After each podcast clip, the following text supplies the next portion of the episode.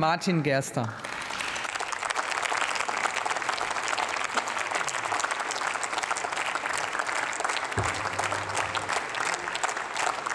Frau Präsidentin, liebe Kolleginnen und Kollegen, sehr geehrte liebe Frau Ministerin Nancy Faeser! Die Folgen des russischen Angriffskriegs auf die Ukraine, die Corona-Pandemie und die Auswirkungen des Klimawandels, ja, das sind schon riesengroße Herausforderungen. Keine leichte Aufgabe, unter Einhaltung der Schuldenbremse einen Haushaltsentwurf für das Jahr 2023 aufzustellen.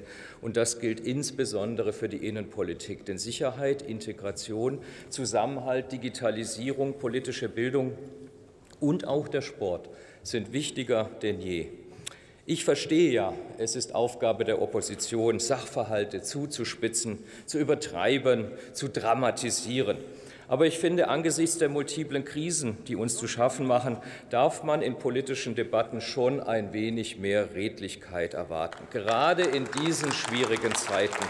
Es ist, finde ich, auch für eine Opposition nicht zu viel verlangt, etwas mehr zu differenzieren und genauer hinzusehen, anstatt nur zwei Zahlen miteinander zu vergleichen. Diesen Anspruch habe ich vor allem, das muss ich ehrlich sagen, schon auch an unseren früheren Koalitionspartner, die CDU, CSU. Einerseits heißt es da nämlich immer, die Schuldenbremse müsse eingehalten werden. Andererseits wird bei jedem Bereich, insbesondere der Innenpolitik, kritisiert, dass der Haushaltsansatz ja viel zu niedrig sei. Das passt, finde ich, schon mal überhaupt gar nicht zusammen.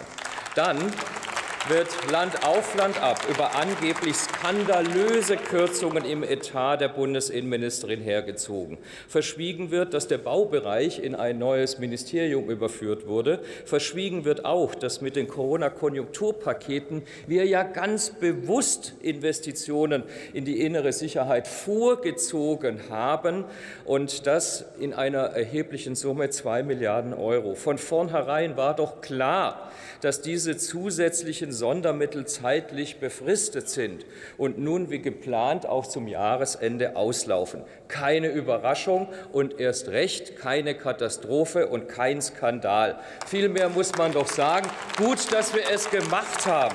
Denn wenn man sich hinschaut, was wir jetzt zur Verfügung haben, dann sind wir doch froh, dass wir beispielsweise 700 Millionen Euro bei der Bundespolizei vorab investiert haben, dass wir bei der Bundespolizei neue Schiffe haben in der Ostsee, wie ich mit der Kollegin Bettina Hagedorn neulich in Neustadt in Ostholstein äh, betrachten konnte. Und das ist wichtig in Anbetracht der neuen Lage in der Ostsee. Wenn ich daran denke, dass das THW in den letzten zweieinhalb Jahren zweieinhalbtausend neue Fahrzeuge für die 668 Ortsverbände erhalten hat. Da muss ich sagen, zum Glück haben wir das vorgezogen, denn sonst hätten wir diese Fahrzeuge gar nicht gehabt bei den großen Krisenlagen in den letzten paar Monaten.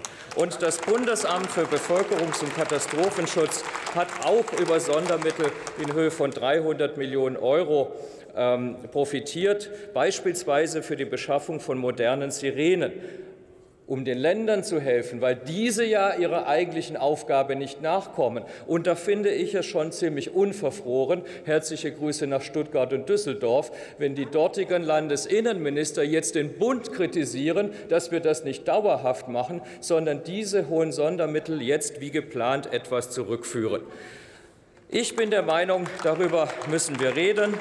Jedenfalls glaube ich, dass der Haushaltsentwurf in Ordnung ist. Er ist gut, eine gute Arbeitsgrundlage. Es sind gute Dinge drin. Im Vergleich zur Finanzplanung gibt es auch eineinhalb Milliarden Euro zusätzlich. Die Bundespolizei plus 1000 zusätzliche Stellen, das BKA plus 180, das BBK 146. Also ich kann die Liste noch weit und lange fortsetzen. Vieles Gutes ist drin. Selbstverständlich ist der Haushaltsentwurf nicht perfekt.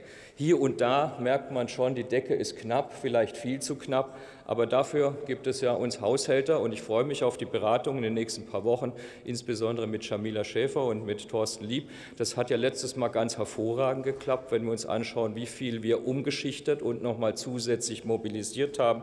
Jedenfalls freue ich mich auf die Diskussion. Ich bin mir sicher, dass wir diesen Haushaltsentwurf schon noch mal ein ganzes Stück besser machen können. Aus Gutem kann man immer noch was Besseres machen. Das ist das Motto für den Einzelplan 06 in der nächsten Woche. Herzlichen Dank.